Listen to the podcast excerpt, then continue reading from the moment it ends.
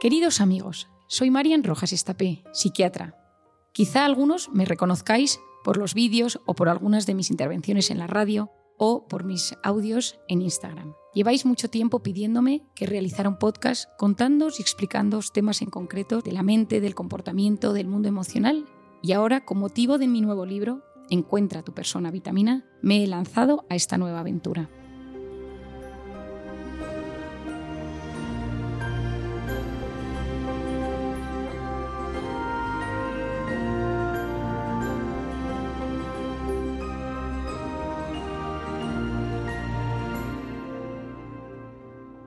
Toda mi vida me ha apasionado el mundo del comportamiento, el mundo de las emociones, y sabéis que gracias a ello comencé con Cómo hacer que te pasen cosas buenas, mi primer libro, donde os transmití el factor suerte, la neurociencia, el mundo emocional, cómo se unen la mente y el cuerpo, y hablamos horas y horas del mundo del cortisol.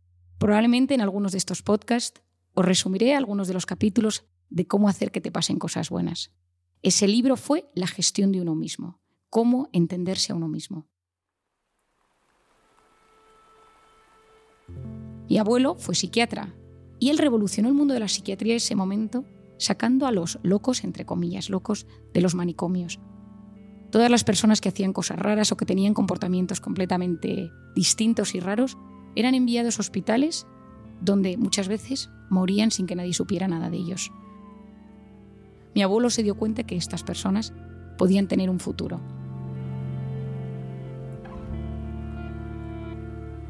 Luego llegó mi padre, Enrique Rojas, con sus libros, con sus publicaciones, y él llevó la psiquiatría a la calle. Empezó a contar cosas de la depresión, la ansiedad, la personalidad, el amor, la pareja, para que todo el mundo tuviera el mundo de la psiquiatría de forma más cercana. A mí me encantaba el mundo de la psiquiatría desde muy pequeña. Veía la pasión con la que mi padre ayudaba a tantísimas personas y decidí que quería ser psiquiatra como él. Pero había una cosa que me sorprendía. Cuando la gente se encontraba mal, uno iba al médico y le daban un antidepresivo, un ansiolítico, una pastilla y poco más. Luego uno era derivado a un psicólogo, a un psicoterapeuta, a un hospital de día y poco a poco iba evolucionando. Mi padre me enseñó que el paciente tiene mucho más, que el paciente había que trabajar sus pautas de conducta, que no estuviera solo, que realizar actividades, y a mí eso me encantaba, porque era un médico, era un médico del alma, como él se define a sí mismo.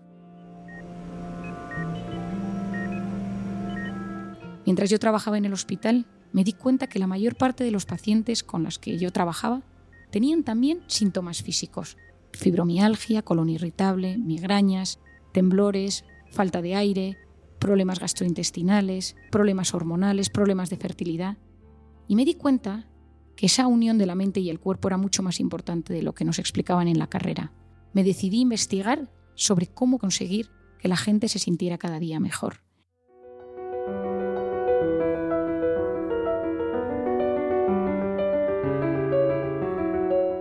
Y ahí nace mi conocimiento del cortisol, que es la hormona del estrés, que se activa en los momentos de amenaza, pero que cuando uno vive preocupado constantemente por algo, cuando uno vive en modo de incertidumbre, cuando uno vive luchando contra un cáncer, una enfermedad, un problema médico, una crisis de pareja, un padre tóxico, un hijo en las drogas, todo ese mecanismo del cortisol se desajusta y uno se intoxica de cortisol.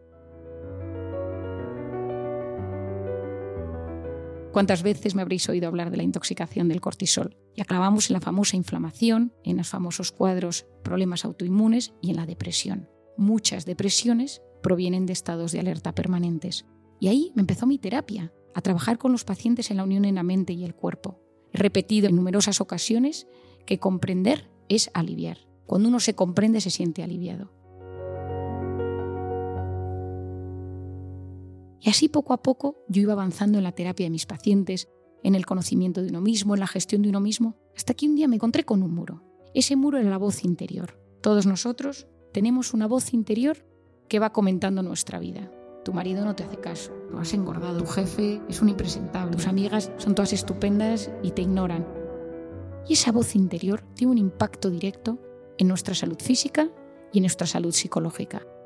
He insistido en numerosas ocasiones que esa voz interior tiene que ayudarnos. No nos puede hacer un autoboicot, porque ese autoboicot nos destruye, altera nuestro organismo y nos inflama.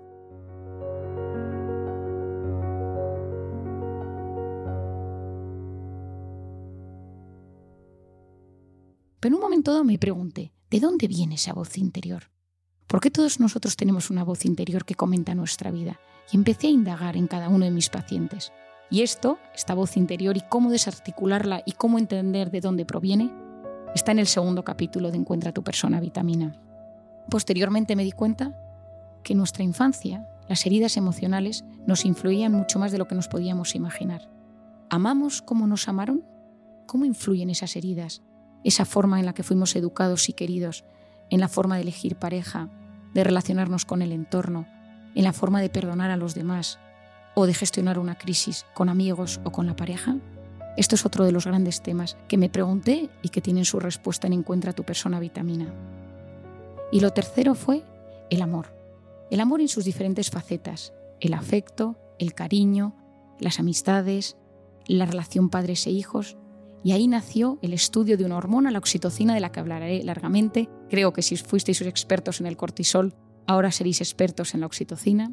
Y me di cuenta que ese apego, esa manera en la que nos vinculamos de pequeños, tiene un gran impacto y nos influye profundamente en quién nos convertimos cuando somos más mayores y muchas veces nos influye en el tipo de pareja que elegimos, el tipo de amigos que elegimos o en la manera que tenemos de gestionar nuestras relaciones humanas. Y luego, por supuesto, en la vida todos tenemos a alguien que solo con pensar en él o encontrárnoslo por la calle nos sube el cortisol. Y estas son las personas tóxicas. No me gusta nada el concepto de personas tóxicas. Pero las personas tóxicas son aquellas que nos suben el cortisol, las que nos intoxican de cortisol. Ellos no son tóxicos de por sí, es tóxico el efecto que producen en nosotros al subir el cortisol. Y luego nacen otro tipo de personas que son las que a mí me gustan y me apasionan, que son las personas vitamina. Las personas vitamina nos estimulan la oxitocina, esa hormona maravillosa de la que vamos a aprender muchísimo. Son las que nos potencian el sentido del humor, son las que disfrutan de nuestras alegrías incluso más que nosotros mismos. Son las que nos potencian la autoestima, son las que sacan lo mejor que llevamos dentro, son las que nos acompañan, nos sonríen, nos abrazan. Y es fundamental que seamos nosotros personas vitamina y que nos rodeemos de personas vitamina.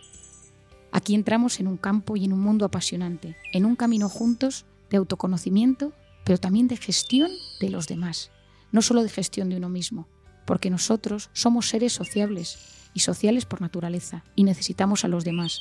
No es bueno que el hombre ni la mujer estemos solos. Es bueno que sepamos querer y recibir cariño. Y aquí empieza, encuentra tu persona vitamina.